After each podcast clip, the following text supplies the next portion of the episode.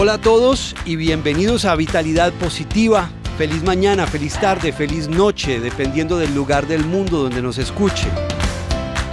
Recuerden siempre que la salud no es la ausencia de síntomas ni de enfermedades. La salud es sentirse feliz dentro de su propio cuerpo.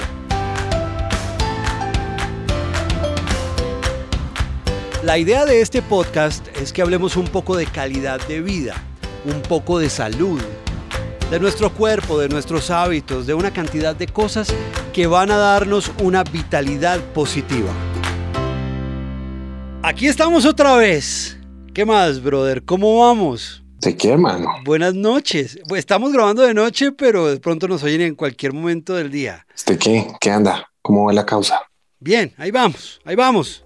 Con tranquilidad, hermano, llevando todo con eh, vitalidad positiva, Sí.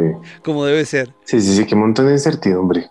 Pasa algo bien curioso, es que como que uno deja de hacer planes a largo plazo, ¿no? Es cierto, porque debido a, a todo el tema de la pandemia, como que se apoderó de todos nosotros ese pensamiento colectivo de definitivamente no dejar para mañana lo que se puede hacer hoy porque el mañana es supremamente incierto, está todo prestado, pero no deja de ser un pensamiento súper atemorizante, ¿no? Claro. uno mismo, uno mismo se boicotea ah, durísimo con esa vuelta. Y es que está, pero está bien. ¿Por qué nos demoramos hasta que llegara una pandemia para decidir hacer las cosas? Ah, no, pero va a ver que igual el día que se vaya, vamos a seguir en la misma. Como si nada hubiera pasado. No ya ve a todo el mundo en la calle como si no pasara nada. Pero por lo menos aquí todo el mundo sigue con tapabocas. Yo estuve en Orlando, nadie usa tapabocas. Nadie. Estuvo en plan de parques. Estuve en plan de descansar, sí. Qué bueno. Ya era, era justo y necesario mentalmente. Muy merecido. Por eso también estaba un, po- un poquito como lejano a las, a las redes estos días. Sí, está bien. O sea, si yo estoy descansando, estoy descansando de todo. O sea, no, no pasa nada, no pasa nada. Pero yo era absolutamente feliz sin tapabocas. Feliz. Tanto que llegué a- a- y me, me costó como trabajo, me, me había, me alcancé a acostumbrar a vivir sin tapabocas. Pero ¿será que viene todavía un periodo largo de estar con tapabocas? Por lo menos aquí en Colombia. ¿Cómo así? Pues me refiero a que debe seguir siendo un hábito normal usar el tapabocas aquí en Colombia. Me refiero a que, por ejemplo, en, eh, en China, por ejemplo, o en Japón, es normal ver a gente con tapabocas cuando tiene una gripa o algo por el estilo. Hace parte como de su diario ser y vivir y lo tienen ya súper internalizado. Para nosotros es una cosa totalmente extraterrestre lo que ha pasado en este año y medio de tener que usar un tapabocas para absolutamente todo. ¿Será que la gente decide seguir teniendo la precaución de usar el tapabocas o no? Ojalá que no. Es que, es que eso es absolutamente antinatural, antihumano. Es, es un tema además muy debatido. Sí, sí, sí, sí, es complicado. Y a uno cualquiera diría como, a ver, no, no hay nada que debatir. Esto es un virus respiratorio que se transmite por spray, por aerosoles, que viajan y que se suspenden en el aire y que entran a otra persona. Y si yo tengo una medida de barrera, pues se va a evitar. Ah, bueno. Porque no se han evitado los picos en ninguna parte del mundo. Sí. Obviamente yo, yo no voy a entrar aquí a, a- o sea, no, hay, hay peleas que uno, que uno puede dar. Esta no es una, ni para un lado ni para el otro. O sea, me he leído todo, todo lo que argumentan los que protegen el hecho del tapabocas y me he leído todo lo que argumentan todos los que lo critican. Y va uno a ver y los dos tienen razón. como, como en muchas cosas en la vida. Es complicado. Es bien complicado. El tema es bien complicado. Claro, además por la división que ha generado, ¿no? Conozco gente que ha definido sus amistades e incluso a miembros de su familia han tenido separaciones y una cantidad de cosas debido a toda la división casi que de carácter político que ha tenido todo este tema de la pandemia y las diferentes opiniones de lado y lado. Así es. Y fuera de eso hay, hay creencias de todo tipo. Hablemos de creencias hoy, Charlie, pero hablemos de creencias en lo sobrenatural. Ok. Vamos a hablar de, por favor, yo quiero hablar de un fantasma que me persigue y persigue a mucha gente. Ok. Es aterrador, jala las patas, asusta por la noche, entra, mueve las cobijas. Ok. Se llama el gluten. Porque mucha gente además lo tiene, pero mega, hiper, regar, pero confundido el tema del gluten. Estoy seguro que muchísima gente, al igual que Joana Castiblanco, a quien de una vez le mandamos un saludo muy, muy grande, nos escribió al correo electrónico vitalidad positiva podcast gmail.com y al igual que ella debe haber gente con muchas dudas con, con me incluyo con relación al tema del gluten, ¿no? Porque hay que evitarlo, si hay que evitarlo, no hay que evitarlo, qué consecuencias tiene el consumo cómo se consume, cómo sabe la gente si lo está consumiendo, en qué alimentos está, qué tiene el gluten, dónde está el gluten, demonios, ¿qué es? Bien, bien, bien, vea. Esto es, esto, esto es, es muy sencillo. vamos a partir de una base y es el tema con el gluten. Hay quienes dicen que eso es como, como todo, como brujería, charlatanería, que eso no es verdad, que eso no es así, que eso no es para tanto. Hay quienes son el otro extremo, que son, pues, mejor dicho, hiper, mega, recontra exagerados, pues, una cosa religiosa, enfermiza hacia evitarlos. Y hay quienes estamos como en la mitad. No porque no exista. O sea, yo nunca me voy a ir a ese lado porque es que te voy a decir una cosa. ¿Qué sería? Cuente pues. Yo siempre insisto que hay dos clases de médicos. Los que leen artículos y los que vemos pacientes. Hay muchos, hay muchos médicos que se la pasan únicamente leyendo artículos y armando argumentos y armando casos y le dicen, ¿cuánta gente es que atiendes? Eh, no, pues la verdad yo estaba un poco lejos de la práctica. Y, ah, bueno, listo. El día que vuelvas a ver pacientes, hablamos. Importante, ¿no? ¿Y eso qué tiene que ver? Te voy a contar qué tiene que ver. Porque hay literatura que dice que no, que el gluten no tiene nada que ver y hay otra que dice que sí. Pero te voy a contar una cosa. Tengo cientos de pacientes a quienes les he quitado el gluten y se han beneficiado muchísimo. Y a mí eso nadie me lo puede escribir, nadie me lo puede negar, como decimos aquí en Colombia, nadie me quita lo bailado. ¿Sí? Sí. Entonces, bueno, hay todas las polaridades del mundo. Puede alguien estarnos oyendo y estar súper atento y otro puede estar oyendo a ver qué van a decir sobre esta pendejada que eso no tiene nada que ver. Hay todos los, todos los. Claro. Le voy a hablar desde lo que yo he estudiado combinado con mi experiencia. Perfecto. Porque no puedo hablar desde ninguna otra forma, pero ante todo le voy a hablar de lo que he visto, o sea, lo que he estudiado y lo que he estudiado junto con lo que he visto en cientos de pacientes en 10 años de práctica. Perfecto. Entonces empecemos por lo básico.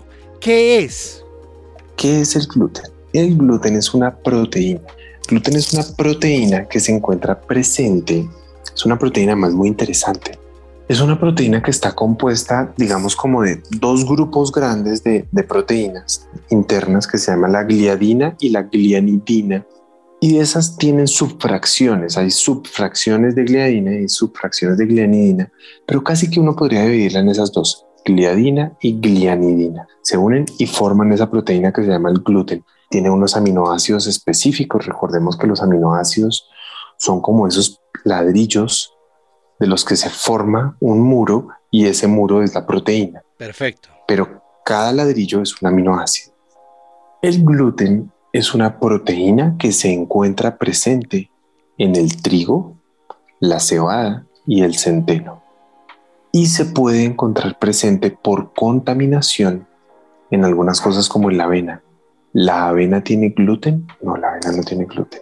La avena puede tener gluten por contaminación, sí.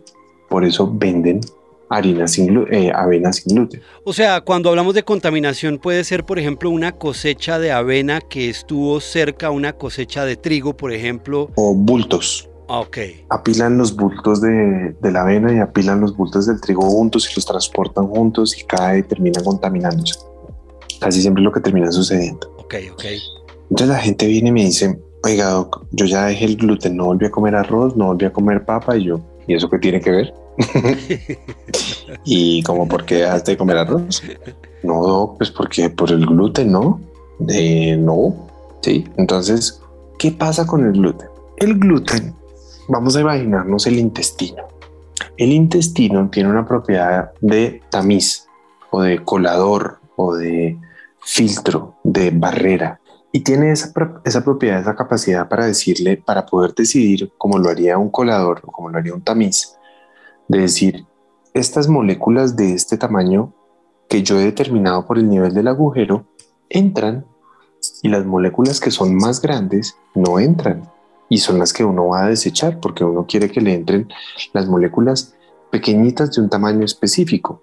El intestino tiene eso y es que la, la asimilación que hace la hace por unas moléculas de un tamaño específico. Esas uniones entre una célula y otra vienen bloqueadas por unas compuertas y esas compuertas las manejan otras proteínas, que son unas proteínas estructurales. Es que hay proteínas de todo tipo. El gluten rompe esas compuertas. Es como si cogiera el tamiz o el colador y le abriera rotos, le abre huecos. Ah, entonces yo tengo, yo tengo espacios ahora donde voy a tener pedazos rotos más grandes y voy a terminar teniendo pedazos más grandes de los que antes tenía. ¿Qué pasa con esos pedazos más grandes? Pasan dos cosas. Uno, se me pueden meter cosas ajenas que yo nunca antes habría permitido que entraran. ¿Qué son cosas ajenas? Residuos plásticos, toxinas, residuos de petróleo, que, y uno dice, pero este señor de qué está hablando? ¿De qué estoy hablando? De lo que te comes todos los días. De la realidad de la vida, ¿no? sí, sí, sí, ¿Qué es lo que dice la leyenda urbana? Que uno se alcanza a comer el equivalente a una tarjeta de crédito cada cuánto tiempo? Al año. Sí, por año. Y yo creo que ese, eso es un cálculo. ¿Optimista? Sí, por ahí pasamos hace rato. Se puede, yo creo que tragar uno un termo. Dios. Eh, restos de bacterias, restos de hongos, restos de parásitos, paredes celulares de, bacterias, paredes de hongos, paredes de parásitos. Terminan entrándole a uno entonces cosas ajenas que uno no necesitaba, terminan entrando. Pero también me termina pasando otra cosa. Y es que fragmentos más grandes de alimentos terminan entrando. Que el intestino no puede procesar fácilmente su sistema inmunológico no lo sabe procesar fácilmente. Oh, ok. Porque debajo de esas células intestinales está el sistema inmunológico, está ese segundo policía diciendo, bueno, bueno, venga a ver, venga a ver qué es lo que va a entrar aquí. Entonces, en condiciones normales, es como el portero de la empresa, el guardia de seguridad de la empresa, que cuando los empleados van entrando por la mañana, hola Juan, ¿qué Pedro, ¿qué más? Hola Sandra, ay, linda esa camisa, ¿qué más? hola, Adri, ¿qué Es que hermano, ¿bien o no? Con todo el mundo saludándolos. Ajá. Porque, porque, tiene, porque él tiene un sistema de reconocimiento. Es un sistema de proteínas también del sistema inmunológico que se llama el complejo mayor de histocompatibilidad. Que eso uno dice, ¿el qué? Bueno, eso existe además en todo el cuerpo. Ese mismo es el que cuando a alguien le, hacen un trasplante de un órgano, le tienen que apagar para que el cuerpo no rechace el órgano. Ese es el que tiene que generar un sistema especializado de reconocimiento para que cuando a una mujer le entra un espermatozoide, que es algo ajeno, no lo mate, sino que lo reciba como algo que le dice, bueno, solo por esta vez, hágale pues. hágale y nos vamos de fiesta nueve meses usted y yo. Entonces, esas células inmunológicas que están justo debajo, íntimamente debajo, todo ese gran tejido inmunológico, que además es el tejido inmunológico más grande del cuerpo, está ahí. Cuando entra algo ajeno, prende la respuesta y dice, uy, un momento, aquí se metió esta vaina y no sé qué, y desencadena una respuesta inflamatoria. O sea, al portero del edificio, uno de esos se le metió armado y no se dio cuenta. Claro, entonces ve uno ajeno y dice, ¿qué es esta vaina? Inmediatamente, ¡pim!, prende alarmas, prende todo y genera una respuesta inflamatoria local. Esta respuesta inflamatoria, ese puede pasarse y se puede meter ya ahí debajo, están los pequeños capilares sanguíneos para que eso entre a la sangre y ya ahí entra a la circulación, que eso va a ir después al hígado, que es el segundo filtro. Entiendo. Lo siguiente que pasa, el, el otro ejemplo, y es moléculas que reconoce, pero más grandes, voy a poner un ejemplo pendejísimo, y es como si siempre reconoce a mi hijo y ahora llego yo, sí, que soy como mi hijo, pero más grande. Entonces, esas moléculas más grandes de brócoli, de espinaca, de fresa, de carne de res, de banano, de lo que sea, que son moléculas que normalmente reconoce y son a las que le dicen, es que viejo bananín, qué brócoli, es que hermano. Hágale, siga. Cuando ve entrar esa molécula más grande, porque era una molécula no completamente digerida más grande, ya no lo reconoce. Y genera las famosas, las llamadas que cada día se estudian más, sensibilidades alimentarias, que no, no son una alergia, porque no es una respuesta así de alarma, no. Tampoco es una intolerancia como la de la lactosa, sino que se vuelve una sensibilidad. De ese tema seguramente hablaremos en un próximo episodio. Ok. Ese tema de la leche, la lactosa, esa vaina también me inquieta mucho. De una. Entonces, cuando yo tengo sustancias que me ajenas que me están entrando, se me están metiendo los ladrones. O sea, estoy teniendo, estoy teniendo un portero que se distrae y me se me entran los ladrones. ¿Por qué? Porque tengo un hueco muy grande, porque antes tenía una puertica así por la que controlaba todo el mundo y ahora le abrieron en la empresa un, un hueco gigante por el que puede entrar lo que sea, lo que venga. Entonces, eso termina haciendo que muchas cosas entren al cuerpo, cosas indeseadas, tóxicos indeseados, residuos indeseados que uno, que uno quiere tener. Las dos cosas son peligrosas. Tener cosas que yo no quiero en mi cuerpo que me entren es peligroso y desarrollar sensibilidades alimentarias, digamos que si bien no, no, o sea, no es algo letal, puede terminar desarrollando muchas cosas muy aburridoras con el tiempo. Ok. Asma, dermatitis, colitis, vaginosis, eh, problemas en piel de todos los tipos, que se vuelven problemas crónicos y vienen directamente desde el intestino. ¿Por qué desde el intestino? Porque todas las mucosas del cuerpo, el intestino, el tejido respiratorio, el tracto urogenital, la piel, la boca, los ojos, están interconectados. Todos los tejidos linfoides, o sea, todas las mucosas del cuerpo están interconectadas entre sí por una cosa que se llama el tejido linfoide asociado a las mucosas. Ellos tienen su propia red. Eso es algo que los seres humanos no tenemos como muy presente o muy pendiente todo el tiempo, ¿no? No. Y es que lo que le pase a usted en la punta del dedo gordo le puede afectar cualquier otra parte del cuerpo. De hecho, todo está conectado. Sí, puede venir desde muy adentro. Puede venir desde muy adentro y, tener relación con muchas cosas muy adentro. Entonces uno dice, bueno, listo. Y, y entonces esto, pero eso sí es verdad. Yo digo, bueno, entonces hablemos, hablemos un poco. Ya sabemos cuál es el daño que hace. Correcto. Sí. Sí. Usted me había dicho que hay tres tipos de personas que se pueden afectar por el gluten. Hay los que tienen una intolerancia genética al gluten. Las personas que tienen tolerancia genética al gluten tienen que suspenderlo de por vida. Tienen que comprar, o sea, ser cuidadosos de comprar crema de dientes sin gluten, desodorante sin gluten. ¿Por qué? Porque tienen una intolerancia genética. Yo paro un segundo ahí y hago una pregunta. Listo. ¿Cómo un ser humano normal puede darse cuenta que es intolerante al gluten? Bien, la activación genética se puede desarrollar en cualquier momento de la vida. Número uno. estamos hablando del caso número uno. Sí. Que es una intolerancia genética. Entonces, que alguien diga, uy, pero es que yo no lo había tenido antes, no importa, se puede activar en cualquier momento de la vida. Cuando, cuando los, esos switches que uno tiene, que uno hereda se pueden activar en, en cualquier momento por otras proteínas que vienen a activar ese gen que uno tiene. Sí. ¿Cómo se da cuenta una persona consume gluten y se le infla la panza de una manera salvaje? Se llena de gases y puede o no, es muy frecuente que les den diarreas explosivas.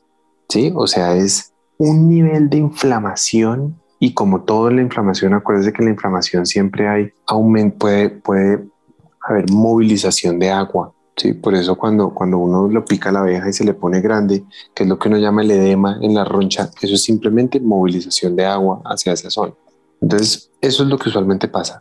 Lo consumen y en cuestión de segundos, así la panza gigantesca, unos síntomas desesperantes y puede tener diarrea explosiva y pasa. Pero es casi que es muy notorio. Entonces se fue a comer una pizza y gigantesco. Esas personas, uno les hace un examen, una prueba genética que se llama el HLA. Ok, tomando nota entonces, HLA. HLA quiere decir antígeno leucocitario humano, que esa, eso mismo es el mismo sistema de proteínas de reconocimiento de entonces qué hermano, qué mi hijo, que sí, el que le dije que se llama el complejo mayor de histocompatibilidad. El complejo mayor de histocompatibilidad son las proteínas del, del antígeno leucocitario. O sea, es un enredo, pero haga de cuenta que son lo mismo. Sí, me toca porque si no. Sí, o sea, es como uno hace parte del otro, pero digamos que son lo mismo. Ok. Se llama el HLA de Q2 de Q8. Esa es la prueba que uno pide. HLA de Q2 de Q8. HLA de Q2 de Q8. Listo. Si, esa es la, si uno sospecha que esa es la prueba que, que, como, que esa es la condición que alguien tiene. Listo, esa era la condición número uno. Sigamos. Condición número dos. Cuando yo desarrollo una sensibilidad y ya tengo un marcador inmunológico que me lo muestra. Sí. Entonces, como ya tengo el intestino permeado, que es se me abrieron esos rotos, que eso es lo que, perdón que no, no había dicho, lo que produce el gluten, se llama intestino permeable. Para los que todavía son un poco escépticos sobre esto, les digo, sean escépticos todo lo que, todo lo que quieran, me parece genial. Uno siempre tiene que tener la capacidad de dudar de todo, con eso uno aprende de todo. De acuerdo. Uno no tiene que creer en las cosas, uno aprende. Si quiere creer en algo, crean sus creencias religiosas, pero no crean, no crean en mí, ¿sí? O no crean en, es que yo creo en fulanito. No, no, no. ¿Sí? O sea, convénzase de las cosas y, aprendan, porque así mismo no tiene la capacidad de desaprender también. Hay un laboratorio en Harvard, un laboratorio completo, que lo dirige el doctor Alessio Fasano, que fue mi profesor, por quien he aprendido lo poquito que sé de gluten, lo he aprendido de él. Todo un complejo, todo un edificio en Harvard. Debe ser que están, para los que son tan escépticos, yo digo, pues no, no creo que estén perdiendo el tiempo teniendo todo un complejo, todo un edificio para el estudio de esto. No creo. Algo debe estar pasando ahí seguramente. Sí, algo debe estar pasando ahí, pero, pero bueno. Como debe estar pasando en Área 51, por poner un ejemplo. Algo tiene que estar pasando ahí y no nos hemos enterado. Él estudia la permeabilidad intestinal producida por el gluten y todas sus consecuencias. Ahorita vamos a hablar de las consecuencias. Condición número dos, tener una sensibilidad y desarrollar una sensibilidad inmunológica. Entonces, yo tengo ya suficiente exposición, suficiente nivel de permeabilidad, que hoy en día que somos todos expertos en inmunología después de la pandemia, yo genero anticuerpos contra el, contra la proteína del gluten. Generó anticuerpos contra la gliadina o contra la glianidina. Entonces ya no, no se mide como con el virus este que uno le mide IgG e IgM, no, uno mide IgG, que son los de memoria, los crónicos, e IgA, que son los de mucosas. Correcto. Entonces yo mido IgA para gliadina y gliadina e IgG para lo más común es los de gliadina, es lo más común. Entonces yo puedo, también se pueden medir otros, transglutaminadas a otros, pero lo más común es pedir contra la gliadina. Eso es lo, más común. Entonces yo ya tengo proteínas de mi sistema inmunológico que son capaces de reconocer a ese man inmediatamente entra ya le mostraron el cartel de se busca y son, y son especialistas y están ahí sentadas así. ¿Qué va a ver? Pero verá que cuando yo lo vea, yo, yo le digo cuál es, yo le digo cuál es. lo reconozco de inmediato. Sí, lo reconozco de inmediato. Usted, usted no, usted porque no lo ha visto, pero yo ya lo vi. A mí ya me mostraron el cartel.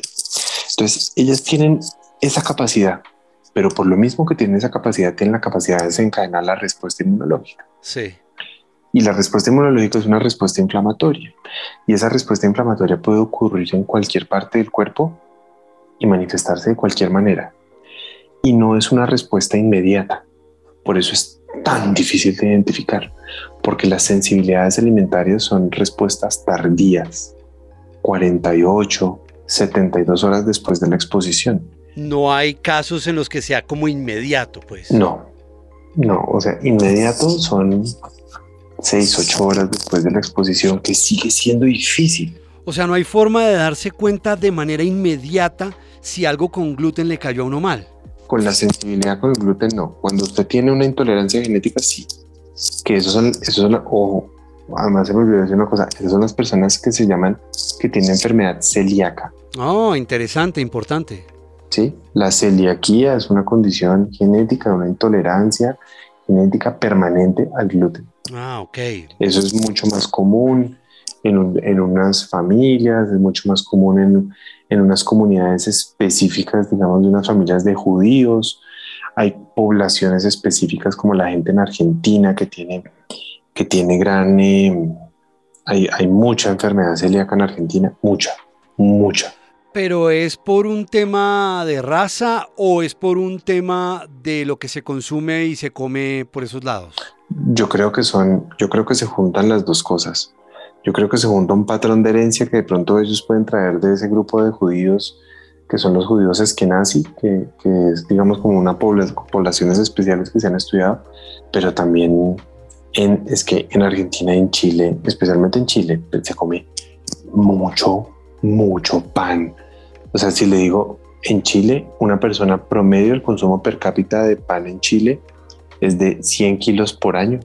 Vea, pues más que en Colombia, porque es que Colombia, Colombia la gente compra pan en la esquina como si no hubiera un mañana.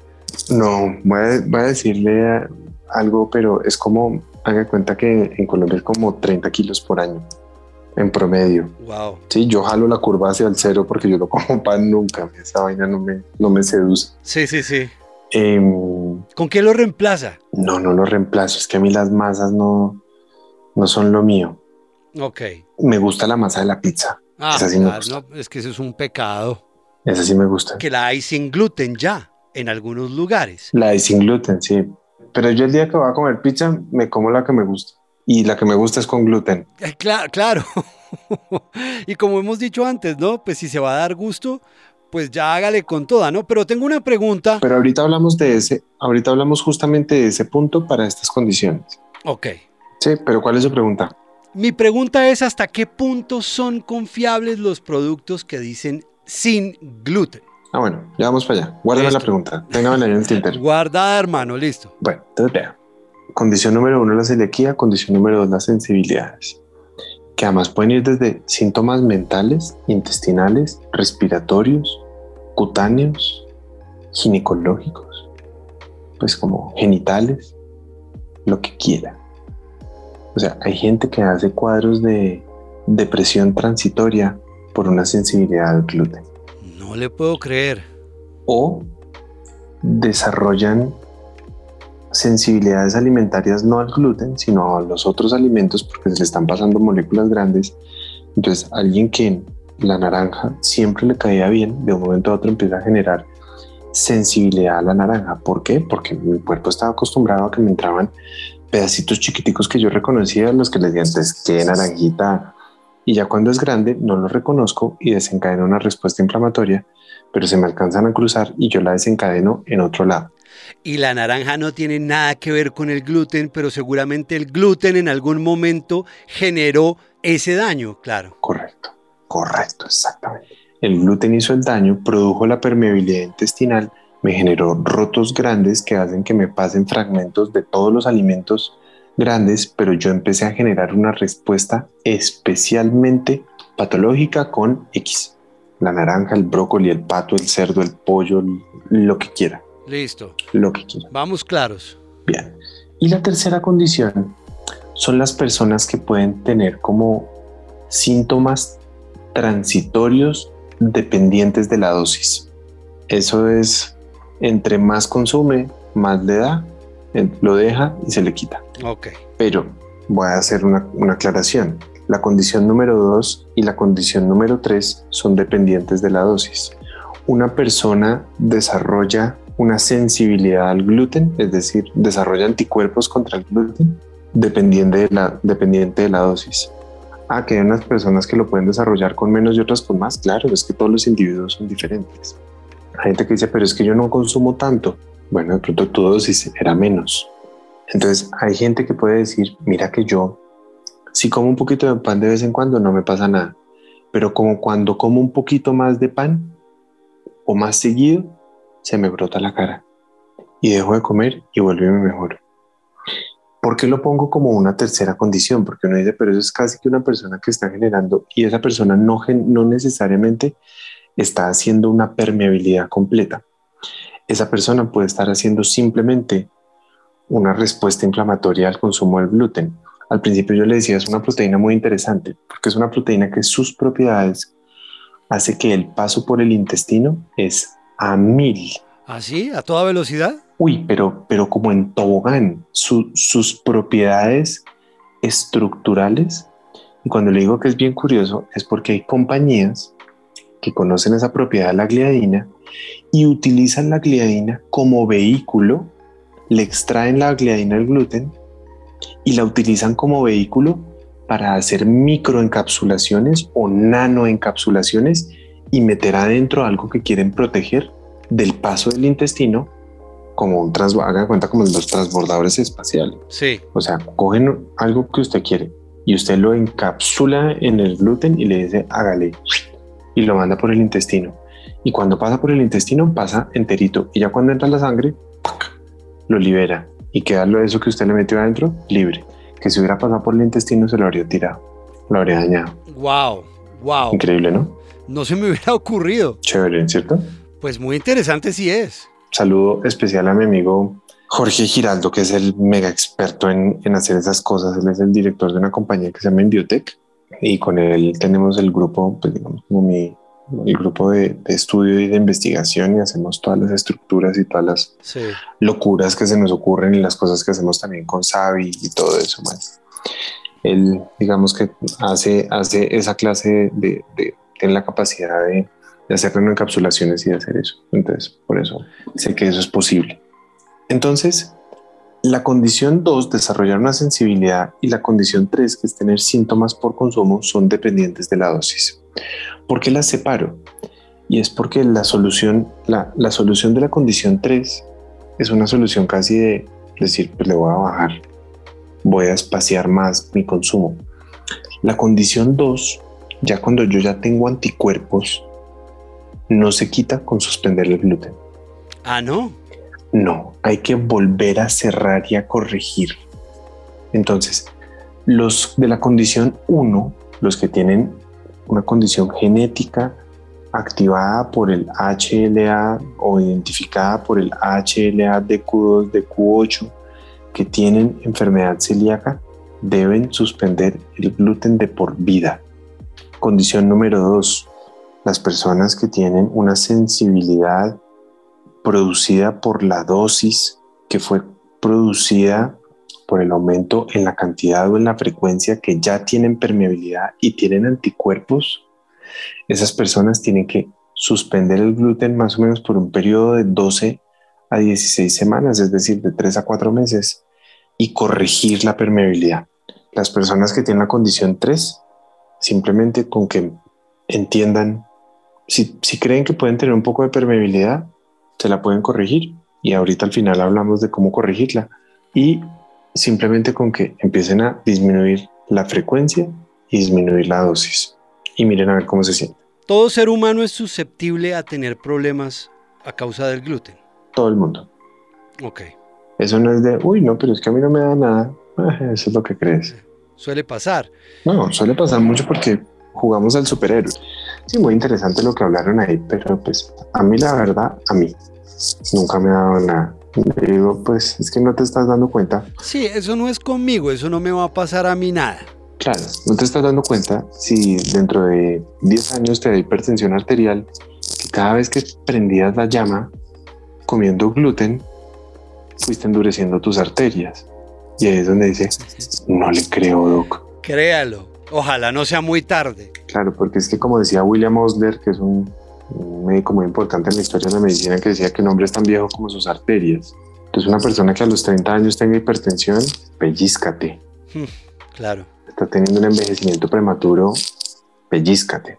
Entonces ya, ya tenemos el problema, ¿sí? Ujú. O sea, tenemos que es esa vaina, qué es lo que produce, o sea, qué es lo que daña, ya sabemos, daña el intestino. Ya sabemos en, en qué alimentos está también. Sí, yo cómo puedo tener la mani- yo cómo puedo tener la manifestación, sí, yo lo puedo, se me puede manifestar de la forma 1, la forma 2 o la forma 3. Ahora, eso cómo lo veo en mi cuerpo, vuelvo y le digo, se me puede manifestar de cualquier forma, desde síntomas intestinales, desde diarreas, llenarme de gases, estar inflado, tener una inflamación severísima de todo tipo o tener síntomas en cualquier parte del cuerpo. Dolores de cabeza, cansancio, problemas tiroideos. Los problemas tiroideos son muy frecuentes por el gluten, muy frecuentes. Las, las alergias, muy frecuentes por el gluten, alergias respiratorias, alergias en piel, mujeres que hacen vaginosis por, por gluten, muy frecuente. A eso me refería, hermano, con que este es un fantasma silencioso y de verdad hay que tenerle miedo y cuidado, porque para un ser humano normal es muy difícil llegar a ligar una alergia, por ejemplo, con la alimentación. con el intestino en, en general, porque es que también uno, uno puede tener alergias por una alteración en la flora que se llama una disbiosis que me produjo un antibiótico. Claro. Entonces yo, entonces dicen, no, es que yo tuve una infección urinaria, me dieron un antibiótico y después de eso me salió esta alergia. Y va muchas veces a, a donde algún colega le dice, eso no tiene nada que ver, eso no tiene nada que ver, Tiene todo que ver. eso tiene todo que ver. Ah, ¿sí? Pero eso no es, no nos lo enseñan regularmente en la, en la facultad de medicina. Entonces uno tiene que tener como esa capacidad autodidacta de seguir buscando, de seguir aprendiendo, de, de mirar también diferentes conceptos, de mirar otras cosas, que uno aprende mucho en esa capacidad autodidacta, no esperando que siempre le, le, le entreguen las cosas o siempre uno creer que ya lo que yo aprendí fue lo que yo aprendí, eso era lo que era, porque eso tampoco, eso tampoco es así.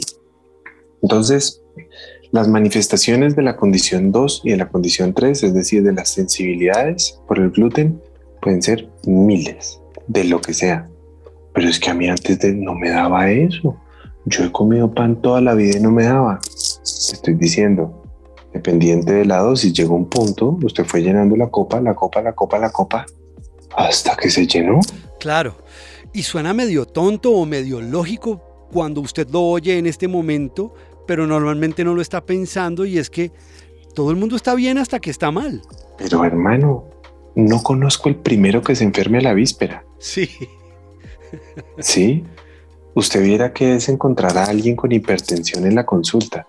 Usted lo coge, estás con el y coge, Estamos mejorando en efectos de sonido en este podcast de una forma impresionante.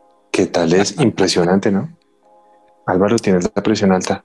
¿Cómo ha sido? Yo nunca he tenido la presión alta. Es más, en mi familia sufrimos de presión baja.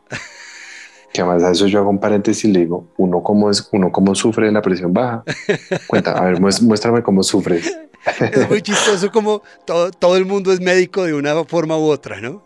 Sí, sí, pero no, no, no, es imposible. Si a mí me revisaron la presión hace seis meses la tenía perfecta. Pues, a ver, uno no se enferma la víspera y la, hiper- y la hipertensión no se forma la noche a la mañana. No, eso tiene que ser. ¿Será que, ¿Será que eso fue este fin de semana que de pronto cargué a mi nieto? Así que no. Sí, no. Con el gluten es lo mismo. Yo puedo ir acumulando, acumulando, acumulando, acumulando, acumulando, acumulando, acumulando, acumulando, hasta que ¡pac! y de un momento a otro prender el gen para la celiaquía, condición 1, disparar la, la permeabilidad a tal punto que genera anticuerpos para la condición 2 o empezar a generar síntomas por consumo en la condición 3. Bien silencioso, hombre. Uno no lo ve venir. ¿Podría ser mortal? Mortal sí puede ser. Dentro de las cosas bien interesantes que ha estudiado el doctor Fasano, Alessio Fasano, si lo quieren buscar, es la relación que tiene esta proteína para alterar fragmentos dentro de cromosomas específicos donde se alojan proteínas dentro del código genético y para hacer modificaciones que están relacionadas con muchas enfermedades. Eso es lo que se llama la epigenética, cómo factores externos son capaces de venir y activar, moldear, modular, modificar mi ADN para que yo desarrolle, prenda. Yo podía eh, heredar un gen y tenerlo apagado y me lo prende. O podía no tener el gen, simplemente vino eso, eso externo, vino y me lo modificó y ahora yo desarrollo la enfermedad. Cosas que le voy a decir, por ejemplo, diabetes tipo 1, Alzheimer, cáncer de seno, cáncer de próstata, leucemias, linfomas, esclerosis lateral, esclerosis múltiple, em, otras enfermedades que llaman leuco, leucoencefalopatías. O sea, le estoy diciendo enfermedades graves diferentes a las como misceláneas que ya le dije. Sí, claro. Sí, a las, a las dermatitis, el asma, todo eso, pues como que puede aparecer por los problemas tiroideos. Le estoy diciendo enfermedades graves. Entonces, mire, mire, mire las cosas como son de curiosas. Maui, que está aquí durmiendo aquí al lado mío. Maui, para los que no saben, es el perro de Charlie. Mi perro, sí. Paréntesis, ¿se llevó a Maui de viaje o lo dejó en una guardería? No, lo dejé en la guardería. ¿Les hizo falta? Mucha, pero, pero, uy, no sé, viajar con perro es, además es que Maui, Maui es un pastor australiano, entonces no es como tener un pincher que uno se lo lleva para todos lados. Sí. Porque es del tamaño de la mano, ¿no? Es un pastor australiano, entonces, pues, Maui pesa 25 kilos. Pero bueno, ¿en qué estaba? En Maui, hermano. Qué pena que nos desviamos un momentico, pero estábamos en Maui y el tema iba con Maui. Mire cómo somos de inteligentes con los perros. Usted lleva al perro se le está cayendo el pelo. Y lo primero que intenta el veterinario es cambiémosle la comida al perro porque seguramente el perro está haciendo una sensibilidad al pollo, que es la sensibilidad más común que hacen los perros. Vea usted. Y usted obedece. Y usted, con los días después de comprarle una comida de cordero o de pavo o de pato o de res o de salmón que le cuesta medio salario, sí. usted empieza a ver cómo su perro se empieza a mejorar. Solo quitándole el pollo porque hizo una sensibilidad a la proteína del pollo. Y usted no le cambia la comida al perro peleando. El veterinario le dice, vamos a cambiarle la comida al perro y usted obedece. obedece. Sí. Ahora, viene Homo sapiens sapiens a la consulta. Homo sapiens sapiens, usted le dice, usted le dice, eh, Álvaro, oiga, que es que mire que me salió esta, esta alergia en la entrepierna últimamente, en la, en la, en la ingle. Álvaro, cuéntame qué has estado comiendo y eso qué tiene que ver. Sí. Eh, es que hay cosas que ocurren con el intestino que tienen que ver. No, no, no. Como dice mi papá, si un médico me cambia mis hábitos, cambio de médico. sí, Su papá sigue siendo totalmente antimédico, nada que da el brazo a torcer. No, antisalud. Mi papá lo más valioso que tiene es su salud mental, no tengo ni idea. Qué simpático ser uno médico y que su papá sea antisalud. No, no es simpático. Para mí sí, desde este lado es muy simpático. Además, mi papá es gordísimo, pues usted, usted lo sabe. La gente de pronto no lo sabe y la gente debe estar diciendo, no, sí, mi papá es gordísimo. Y mi papá, mi papá, ya habíamos hablado de él antes, es el más, más buena gente que existe. Es un osito de peluche. Es un oso de peluche. Le digo, papi, por favor, niégame. sí. que no, o sea, si te dice, ay, tú te llamas igual que el médico, sí, pero no te idea quién es. No, no existo. no, no, no. No soy de la familia. No, no, sé quién es el doctor Carlos Aramillo, ni idea. Yo no entiendo por qué somos tan inteligentes con los perros. O usted lleva la matica que se le está muriendo al vivero y el man le va a decir, ¿usted le está echando agua? ¿Si le está echando suficientemente agua? ¿Ya le echó fertilizante? Y uno no, pero es que mire, las hojas se le están secando. Pues por eso, hombre, usted le está echando los nutrientes a la tierra y le está poniendo el agua cada... No, yo se la estoy poniendo cada semana. Ah, pues con razón. A eso tocaba echarle agua todos los días. Pero Homo sapiens sapiens, usted está haciendo lo que yo le dije. Usted está consumiendo gluten. ¿Eso que tiene que ver? Ah, venga, le cuento. Entonces tenemos que empezar a darnos cuenta que eso, eso es algo de verdad, hermano. Usted no tiene ni idea. Yo he atendido en mi práctica, en estos 10 años de, práctica de la medicina funcional, he atendido 8.000 pacientes. Qué cantidad de gente, hermano. Y yo ya no, y, y, yo ya no veo pacientes nuevos desde hace años, y usted lo sabe.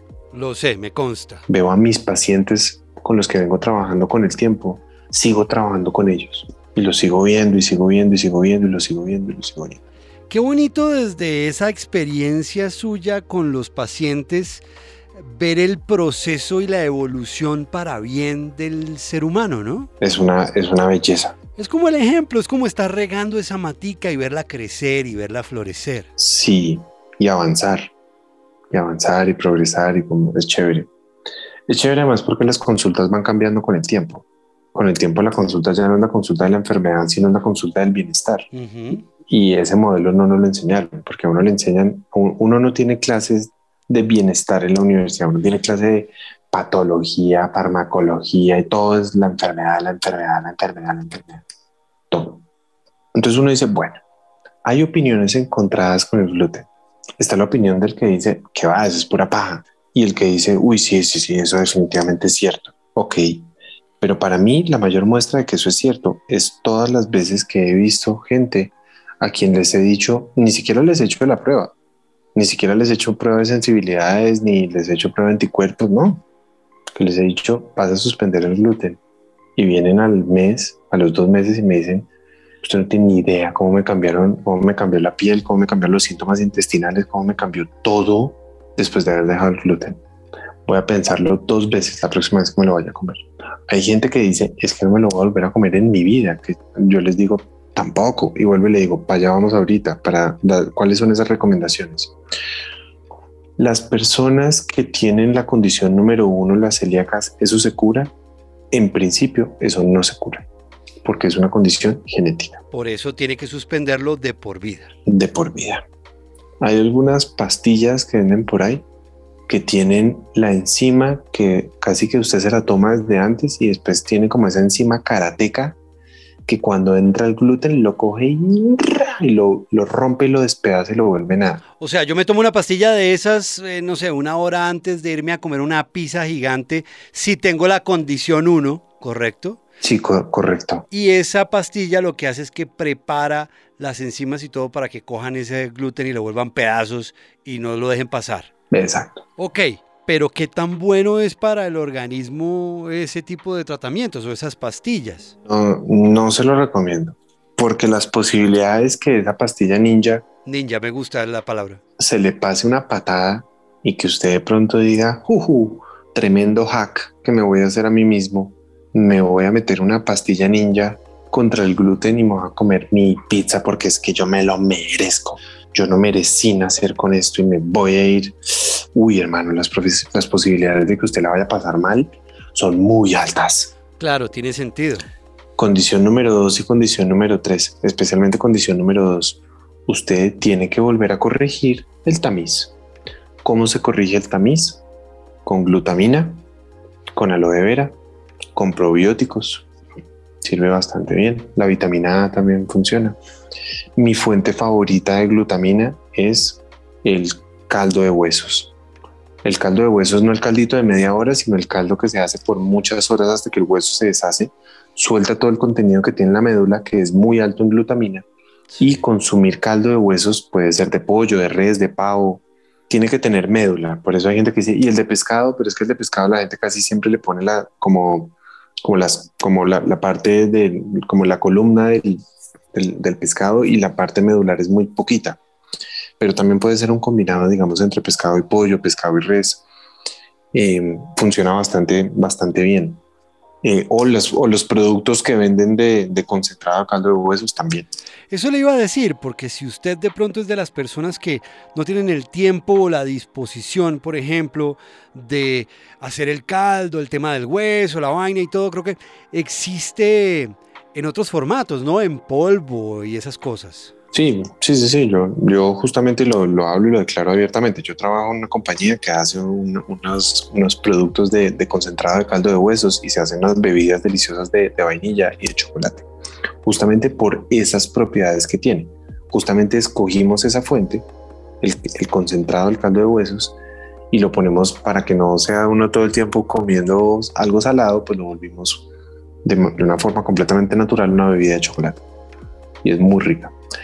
Em, ese, eso es lo que uno tiene que hacer. Consumir cosas que me ayuden nuevamente a cerrar, a blindar, a estar cerrando, cerrando, cerrando, cerrando, cerrando, cerrando. Suspendo el gluten de nuevo de tres a cuatro meses y ese tiempo voy cerrando, cerrando, cerrando. Dosis de glutamina desde 1, 2, 3 gramos por toma está perfecto. Y voy cerrando, cerrando, cerrando, cerrando. ¿qué voy a hacer? Pasadas las 12 o 16 semanas, voy a volver a medirme, voy a volver a probar, voy a comer una dosis moderada de gluten y voy a evaluar mis síntomas. Si los síntomas persisten, hay que seguirle trabajando el intestino y empezar a controlar un poco la dosis con el gluten. La gente dice, venga, porque tengo pacientes que dicen, uy, delicioso, doc. Ahora estoy haciendo todas las pizzas en masa de, de coliflor. Y le, y le digo, ven, ven, ven, ven, ven. Tú tienes, yo no, no hemos hablado que tengas un problema con el gluten. No, pero es que dejarlo es mejor, doc. Sí, estamos de acuerdo. Estamos de acuerdo que tener un consumo responsable ocasional de gluten es mejor pero no hemos identificado ningún problema. ¿O tú has sentido algo? No, no he sentido nada. Ok. ¿Te gustó la pizza de masa de coliflor? Seguramente no. Pues la verdad, no, nunca es como la, como la tradicional que me gusta, pero pues sí me pareció rica. Entonces le digo, no vale la pena. Si no tienes problemas y sabes que el daño es dependiendo de la dosis, pues escoge tus cartuchos. Si lo que te gusta es la pizza, cómete la que te gusta. Y si quieres adelantártele al posible daño, los siguientes días comes, tomas concentrado de caldo de huesos y se acabó. Si es que yo creo que también el impacto emocional que generan esas mismas prohibiciones que uno a veces se hace sin saber, pues tienen un efecto negativo. Sí, eso, eso le digo mucho a mis pacientes y siempre que trabajo con ellos, a los que tienen problemas les digo, después de que ya hemos tenido un tiempo de corrección, le digo, pues vamos a probar y me cuenta. A veces vienen y me dicen, oiga, ¿sabe que me comí una pizza y no me dio nada? Entonces les digo, perfecto, ya tuvimos problema, evalúa, sigue, sigue comiendo, teniendo un consumo ocasional de lo que realmente te fascina. Si te pasan pan en el restaurante, no gracias. La pasta, hay pastas muy buenas sin gluten. Yo les diría la pasta que no sea de esos crímenes. ¿Cuál sería para mí el, ese verdadero placer en el que para mí es tremendamente delicioso la masa de trigo, la pizza? Sí, pero entonces les digo, evalúate. Si te comiste la pizza y tuviste síntomas, pues de pronto es una dosis muy alta porque no fuiste capaz de comerte una tajada, te comiste cuatro. Mira a ver qué te pasa con una y los siguientes días tomas concentrado de caldo de huesos, tomas glutamina vitamina A, a ver qué pasa. Y la mayoría de las veces corrige corrige, además uno empieza a ver que las dermatitis empiezan a mejorar, que los síntomas respiratorios, la rinitis, la vaginosis, todo eso se empiezan a mejorar. Esa es, la, esa es la corrección y lo que la gente se tiene que llevar a la casa es lo siguiente. Esto es real, esto es de verdad. Lo he visto cientos de veces. Existen tres condiciones que ya las mencionamos, celiaquía, una sensibilidad con anticuerpos y unas sensibilidades leves por inflamación sin anticuerpos. La condición 2 y la condición 3 son absolutamente dependientes de la dosis.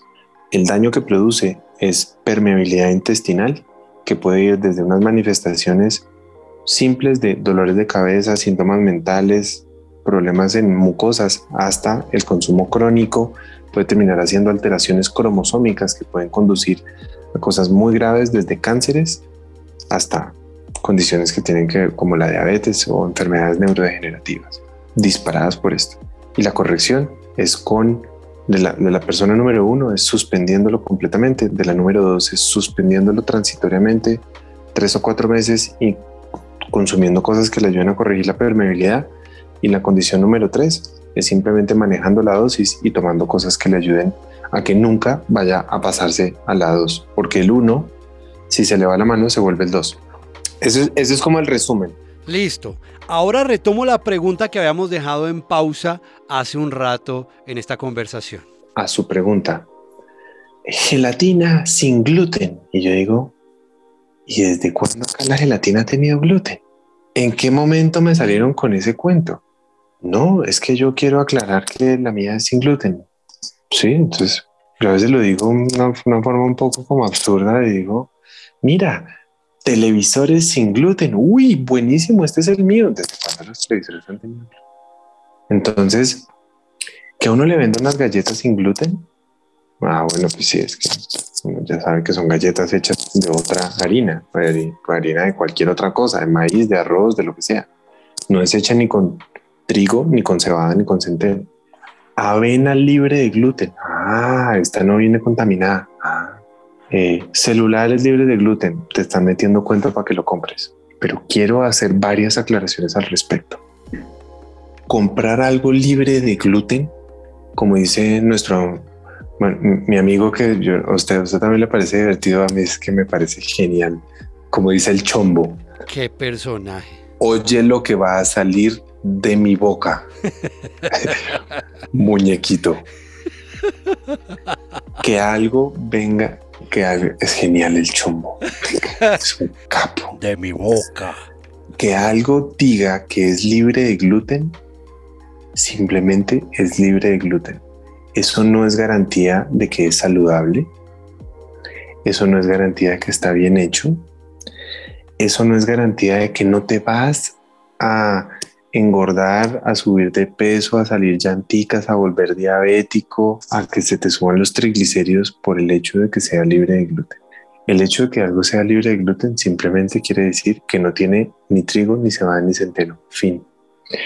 Puede venir plagado de azúcar, puede venir plagado de colorantes, de químicos, de pesticidas, de toda la mierda, de toda la basura que, que las cosas traen hoy en día solo que no tiene ni trigo, ni cebada, ni centeno. Fin de la historia. Es un buen punto, es una buena aclaración. Es demasiado buena aclaración porque la gente, y lo he visto en muchos pacientes, que me dicen, Doc, yo no sé por qué me estoy subiendo de peso si yo estoy comiendo todas las mañanas pan integral de 95 grados amasado por la madre de yo no sé qué cosa en, en, las, en las montañas tibetanas. Por el Dalai Lama y la vaina si es libre de gluten. Yo no entiendo. Le digo, pues entonces estás haciendo, estás haciendo gorditos gluten free, pero son gorditos. ¿sí? Subirse de peso, hace, llenarse de llanticas con el pan sin gluten, son llanticas gluten free, pero son llanticas. Tener los triglicéridos altos por comer pan gluten free es triglicéridos gluten free. Entonces, la panadería gluten free o la pastelería gluten free no es más saludable que la que sí tiene gluten. Simplemente es un daño menos, ¿de acuerdo? Pero eso no quiere decir que sea saludable. Ah, que hay, que hay panadería gluten free que está muy bien hecha y es muy saludable. Sí. Eso no quiere decir que toda la panadería no es saludable. Ni lo uno ni lo otro, ¿sí? Porque hoy todo lo que queda entredicho, entonces, entonces todo el mundo dice, ah, entonces es lo contrario. No, no, no, no, no, no. no. Sí, no, no asuma. sí, no asuma. Aclaro que un producto de panadería o de pastelería sea gluten free no quiere decir que sea saludable. Pero hay productos de panadería y de pastelería que son gluten free que sí son saludables y está muy bien hecho. ¿En qué va? En los ingredientes, en el equilibrio, en el balance que tenga entre la cantidad de harina, de grasas, de buenas proteínas, el tipo de grasa que utilicen, el tipo de endulzante que utilicen, todas esas cosas. No por el hecho que usted quiera dejar el gluten puede devorar panadería y pastelería libre de gluten y que eso sea pues ambrosía absoluta, fruto divino perfecto del Olimpo que bajó y a mí no me va a pasar nada. No, no, no caiga en esa trampa. Y ojo cuando le dicen que algo es libre de gluten, porque muchas veces es una buena aclaración, muchas veces es una pendejada que le están aclarando. Hay, aquí en, Colombia hay una gelatina que le ponen naturalmente libre de gluten. Digo, claro, eso puesta al lado de la otra que no dice nada, la gente va a comprar la que dice libre de gluten. Me dice, pues obvio, a ellos les llamó mucho la atención aclararlo y seguramente están vendiendo un montón porque no lo han quitado. Muy bien. Entonces, la conclusión es que sí es un fantasma, sí hay que estar prevenido con el tema del gluten, es el coco como decimos, pero mírelo a la cara, mírelo de frente y manéjelo. Dígale, hey, no le tengo miedo, voy a manejarlo y voy a, voy a tripularlo como se debe hacer. Yo estoy en control. Correcto. Muy bien. ¡Ey! ¡Qué maravilla, brother! ¡Qué buena charla esta! Y por fin. bueno. Por fin salimos un poquito como de dudas sobre ese fantasma que nos persigue desde hace mucho tiempo, llamado el gluten.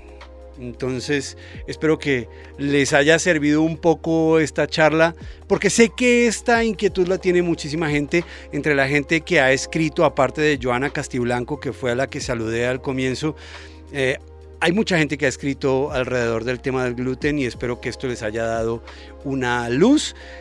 Y recuerde que si se le olvidó alguna cosa, puede devolverse y volver a escuchar y tenga muy claros los tres escenarios en los cuales eh, se presentan las afecciones eh, causadas por el gluten y sea usted el encargado de buscar también su, su propia sanación. Así es. Así es, bueno, espero que esto sea información que, que, sea útil, que la compartan, que trascienda, que si les gusta, que para que otras personas lo puedan oír, otra, si lo está si lo está oyendo o también si lo están viendo en video que lo puedan ver, pero que esta información es de gran utilidad, sea usted médico o no sea médico, que usted de pronto diga, oiga, sí, voy a sacar los productos de la vida en la casa, voy a dejar de comprar todo lo que tenga gluten en la casa y más bien lo voy a dejar para el día de la pizza, para el día de el helado que venía con el barquillo, con la galleta, o para el día de alguna condición así especial y con eso usted nunca va a caer en un exceso.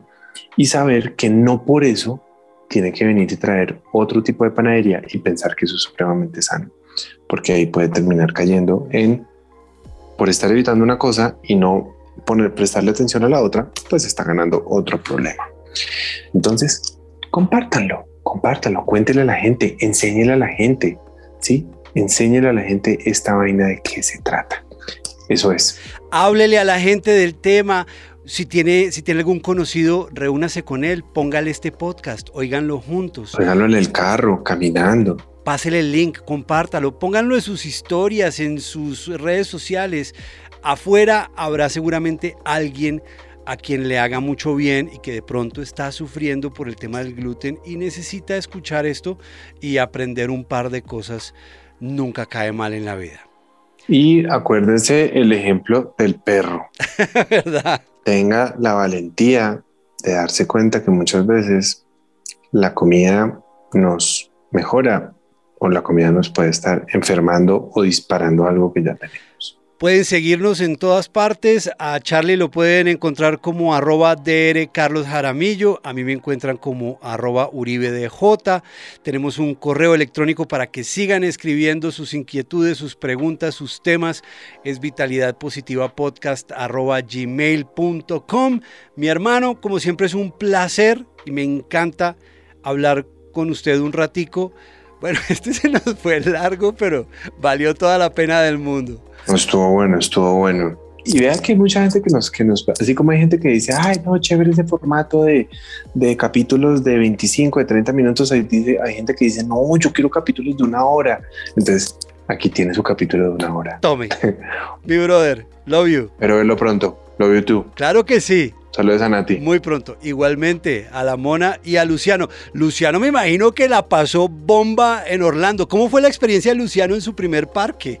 Antes de irnos, cuénteme rapidito. Creo que todavía está muy chiquito. Sí, todavía sigue siendo plan para uno. Me llevaron a pasear a mí. muy bien. Nos vemos en una próxima ocasión aquí en Vitalidad Positiva. Pásenla muy bien. Chao. Abrazo para todos. Chao.